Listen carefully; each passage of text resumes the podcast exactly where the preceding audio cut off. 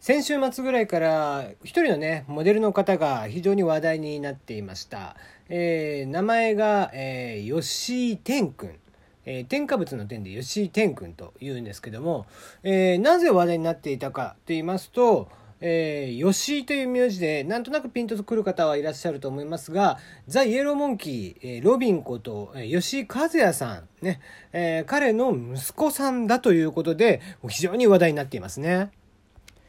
本当にね、なんか若い時の吉井和也さんを思い出すぐらい、まあ、ロビンの若い頃って感じで、えー、むちゃくちゃかっこいい。えー、そんで、えー、今風な、吉井さんっぽい感じではあるんだけどとても今風なね、え、感じの、え、青年ということで、えー、まあ非常に1 8 3センチまだま身長もうちょっと伸びるのかな。今18歳ということなんでね、えー、まあスラッとして本当に顔もちっちゃくて、えー、ザ・モデルさんといった感じの子ではあるんですけどもね、えー、その話題になるまではたった数百人だった、えー、ツイッターとかのフォロワーさんも、えー、一気にこの1週間ないぐらいでですね、えー、今や2万2000人ということで、えー、もう、本当ね、イエモンファンの方が軒並み、えー、若かりす頃の吉井さんを思い出すと いうことで、えー、フォローしまくっているという状況が続いているんですが、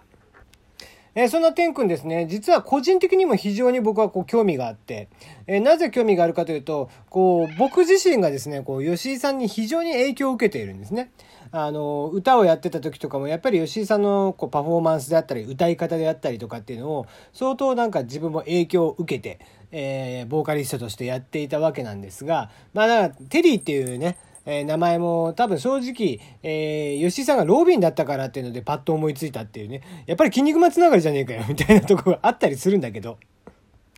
まあそんなね、僕のこう息子の名前が、実はですね、天くんなんですよ。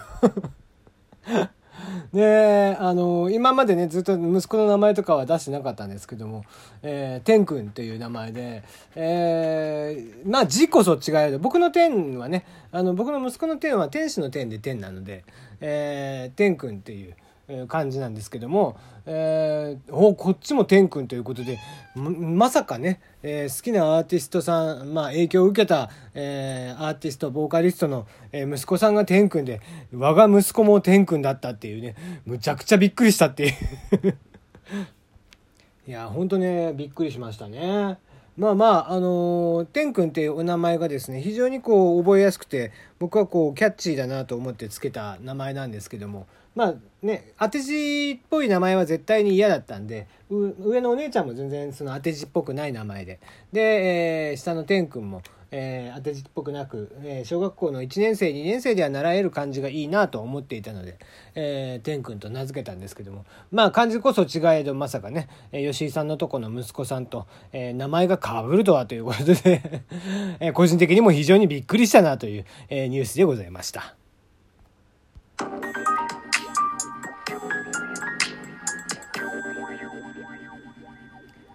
改めましてこんばんは。炎上しそうで炎上しない、さすらいのエンタメ系ウェブウォッチャー、テリーのよもやますぎる部屋です。いかがお過ごしでしょうか？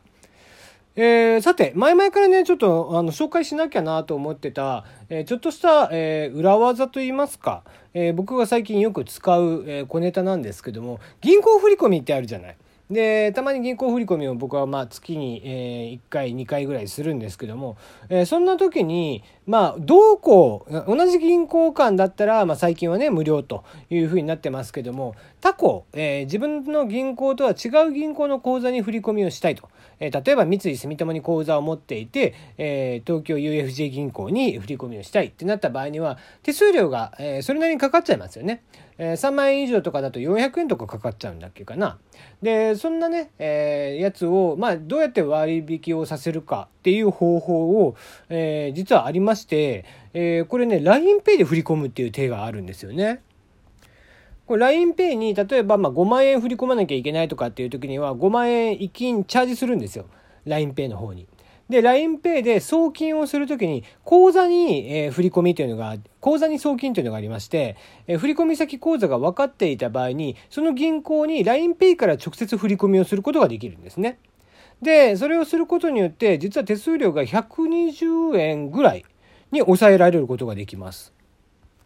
まあ、振り込みの時間帯とかは基本的には多分同じなんじゃないかな。えっ、と、どうこう、まあ、昼間の、え時間であれば、え、3時ぐらいまでは、15時ぐらいまでは、えその日のうちに振り込みされますし、え15時以降とかでも多分、え翌日っていう形で、まあ営業日であれば、えちゃんとその日か翌日には振り込みがきちんとされるわけなので、え特に遅れるということもなく。なので、えー、ぜひね、他行への振り込みの際には LINEPay を使っていただくと、まあ、手数料がだいぶ抑えられるんじゃないかなと思いますね。うん。まあね一月、えー、前1回とした時で400円ぐらいなので、えー、300円ぐらいの差分でしょ、えー、って考えると、まあ、3回ぐらいやってしまえば、まあ、1,000円近くの手数料が、えー、お得になるということなんで結構銀行振込されるよとかっていう方は、えー、ぜひぜひやってみていただけたらいいんじゃないかなと思っていますよ。はい。さて次の話題ですが、えー、人々を笑わせ、そして考えさせた業績に贈られるイグ・ノーベル賞の発表が、えー、日本時間18日にありまして、日本人を含む研究チームに音響学賞が贈られることになりました。音声を変える無害なヘリウムガスですね。声が、えーってなるあれです。あれをワニに吸わせて、その鳴き声の変化というのを調べたそうです。日本人の受賞は14年連続の受賞ということで、今年もめでたいということですね。えー、受賞しましたのは、スウェーデンのルンド大学の博士であったり、えー、北京、えーいや、違う違う、北京じゃねえ。兄弟のね、霊長類、えー、研究所の西村淳教授であったりだとかが、えー、入っているチームで、中国の固有種で、えー、絶滅が危ぶまれている爬虫類のヨースコウワニというのがおりますと。で、そのワニが声を出すメカニズムというのを調べていたところ、えー、まあ、人とかね、哺乳類、えー、または鳥類とかと同じようなのかどうなのかっていうのを調べた論文というのを2015年、えー、イギリスの学会誌に発表しました。これなんでヘリウムガスを使ったかと言いますと、えー、ヘリウムガスはですね、えー、単体で吸ってると、まあもちろん水石は、えー、酸欠の恐れはあるものの、基本的には生体には無害なガスなんですよね。で、酸素と混合したガスっていうのが、こう、声を変化させるという形で、まあ昔から知られているわけですよね。で、えー、人などの哺乳類とか、えー、もしくは空を飛んでいる鳥類なんかは、喉から口までの声道という空間の間で管楽器のように共鳴をさせて音を出しているんだって。で、ヘリウムガスでね、音が変化するのは、音声が普通の空気よりも早く伝わる性質があるからなんだそうです。ところがところが、ワニというのは太鼓の音にも似た鳴き声を出すそうで、まあ、僕もこれ知らなかったんだけど、太鼓の音みたいな声なんだね。で、全然、えー、まあ、普通のだから鳴き声じゃなくてポンポンとか言った鳴き声なのかな。で、詳しい発声の仕組みがよく分かってなかったそうなんですよね。で、そこで、えー、ワニにヘリウムガスを吸わせて泣かせてみ、えー、たそうです。え、もしワニが管楽器じゃなくてこの打楽器のようにね、え、空気を直接振動させて声を出す場合だとヘリウムガスの中でも音が変わらないはずということで試しにやってみたと。で結果どうなったかというと、え、声がやっぱり変化したそうなんですね。ていうことによって人とかと同じような形、まあ、普通の哺乳類とかと同じような形で発生メカニズムはその空洞あ制動を通って、えー、反響させているということが分かったということで、えー、鳥とか、まあ、ワニも同じような仕組みだということで、えー、恐竜ももしかしたら同じかもしれないという発想につながるということらしいですね。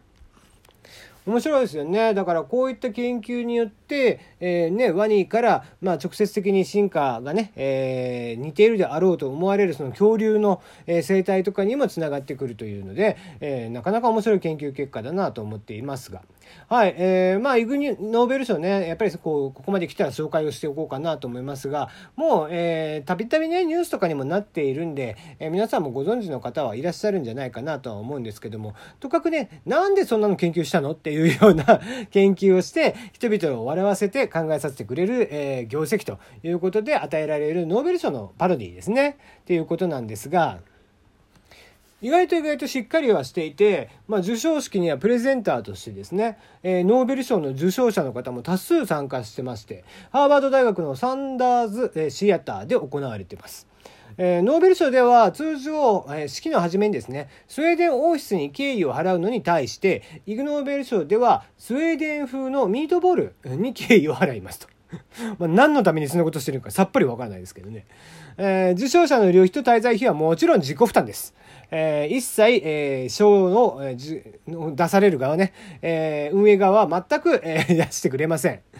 で、えー、観客もですね、おとなしく聞いてるだけじゃなくて、授賞式の初めには全員が紙飛行機を作って投げ続けるというのが習わしになってまして。えー、その掃除のためのモップ係は、ハーバード大学の教授、えー、物理学の研究をしていらっしゃるロイ・グラウバー先生が、えー、毎年やってらっしゃいます。ただしこれ2005年だけですね、例外となりました。えなぜかと言いますと、このグラウバー教授がですね、えノーベル物理学賞を受賞してしまってそっちに行ったっていう ことで、えそっちに、え式典に参加していたので残念ながら出れなかったということもありました。えー、その他、えー、授賞式ではですね、一本の長いロープにつかまりまして、一列になってゾロゾロと壇上に登場します。これは、まあなんだろう、牽引されている幼稚園児のパロディということで、えー、まあ研究者の方々を、こう、子供っぽい、え研究ね、エンジンとして迎え入れるということなんだよね。そして一応ね、受賞に対してのこう、登壇があるわけなんですけども、これがですね、60秒の制限時間がかかってます。で、制限時間を過ぎると、ミス・スイーティー・プーと呼ばれる進行役の8歳の少女が登場してきまして、もうやめて私は退屈なのと連呼し続けると。いうことなんですが、この女の子たちに関しては、えー、贈り物で買収することによって公演を続けることが許されています。ただ買収が効かないでですね、えー、なんだったら贈り物だけ持ち去られてしまうこともあるそうですと いうことですね。えー、意外と歴史があるそうなので、えー、2015年にはイグ・ノーベル賞が25周年を迎えたということで、歴代のミス・スイーティー・プーも集まってお互いの演説を止め合ったなんてこともあるそうです。えー、イグ・ノーベル賞詳しくはウィキペディアでご覧ください。